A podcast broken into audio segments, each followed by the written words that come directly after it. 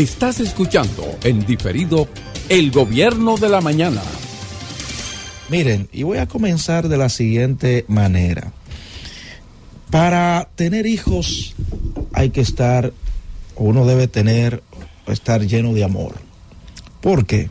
Para criar se necesita de mucha paciencia, de mucho amor, como ya lo he dicho, para entender que los niños no son gente eh, grande, que no van a comprender como usted, como yo, que en muchas ocasiones, a pesar del desarrollo del tiempo, eh, la parte cronológica y la madurez que podamos tener, a veces ni nosotros mismos eh, comprendemos, a veces nos tornamos un poco rebelde ante ciertas situaciones. Imagínese usted un niño de unos cuatro o cinco años que a veces los padres quieren tratar como adultos, que, quiere, que quieren a veces hasta eh, desligarse de ello en cierto sentido, convirtiéndose en padres negligentes. Los niños van a necesitar siempre de la protección, de la cobertura nuestra, de la guianza nuestra día tras día, hasta que ellos puedan tener una vida independiente, hasta que ellos se puedan valer por sí mismos. Pero cuando una persona no tiene esa, ese conocimiento, ese amor para criar, se le va a tornar complicado, difícil, y en vez de hacerle bien a su hijo, lo que posiblemente le haga sea un daño en todo el sentido de la palabra. Por ejemplo, hay padres que no entienden que no deben discutir delante de sus hijos, porque ¿cuál es el ejemplo que le están dando a sus hijos? Hay padres que no entienden que no deberían dejar un niño solo en el hogar para ir a hacer cuantas cosas se le parezca, como es el caso de algunos padres jóvenes que se van a beber y dejan niños en los hogares, niños cuidando a niños. Es un caso muy común en la República Dominicana, o se van a compartir y se olvidan de los pequeños. ¿Por qué traigo eh, este punto a colación? Ayer cerré el tema hablando del niño Rafael, de unos cuatro años, que fíjese usted el escenario. La madre supuestamente salió a comprar un medicamento para darle a otro de sus hijos que estaba ardiendo en fiebre. El padre estaba en la casa. Supuestamente el niño estaba cenando. El padre se acostó, supuestamente. El niño desapareció de manera extraña. Cuando la madre regresa, encuentra el plato sobre la mesa y no encuentra al niño. Le pregunta al padre por ese por el niño. El padre dijo, "Yo pensé que él estaba en la sala. Yo no escuché nada." A los tres días, el niño aparece muerto en un solar cercano. La pregunta es, ¿qué pasó ahí con ese niño? Hace un tiempo ya nosotros venimos viendo los infanticidios en la República Dominicana, que en su gran mayoría son cometidos por personas cercanas a la familia o por algún miembro de la misma familia. Las autoridades están hoy en día investigando, pero qué extraño que el papá, un niño de cuatro años, usted que está en su hogar en este momento, usted está pensando en ese muchacho cuatro añitos cenando. El papá está ahí.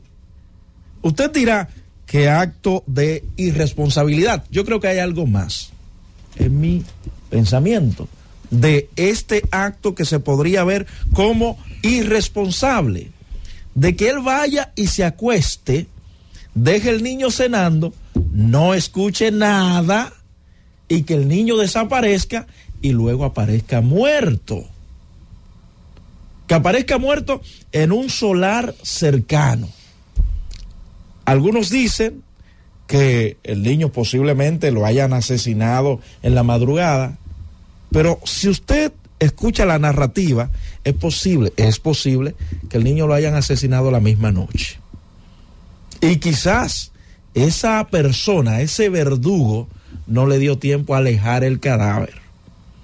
Es lo que uno podría deducir por la narrativa que uno ha escuchado sobre este niño de nombre Rafael de cuatro años. ¿Cómo es posible? Usted en una casa con un muchacho que de noche, por, por demás, de noche, un niño de cuatro años, piénselo usted, ¿usted lo va a dejar salir así? Ustedes recuerdan también la niña aquella que había salido a comprar algo a un colmado que había enviado su mamá y la niña desapareció y luego apareció asesinada.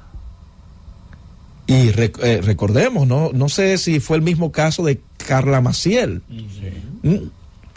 que desapareció y luego apareció asesinada. Y podríamos hablar del caso del panadero, podríamos hablar del caso de San Cristóbal.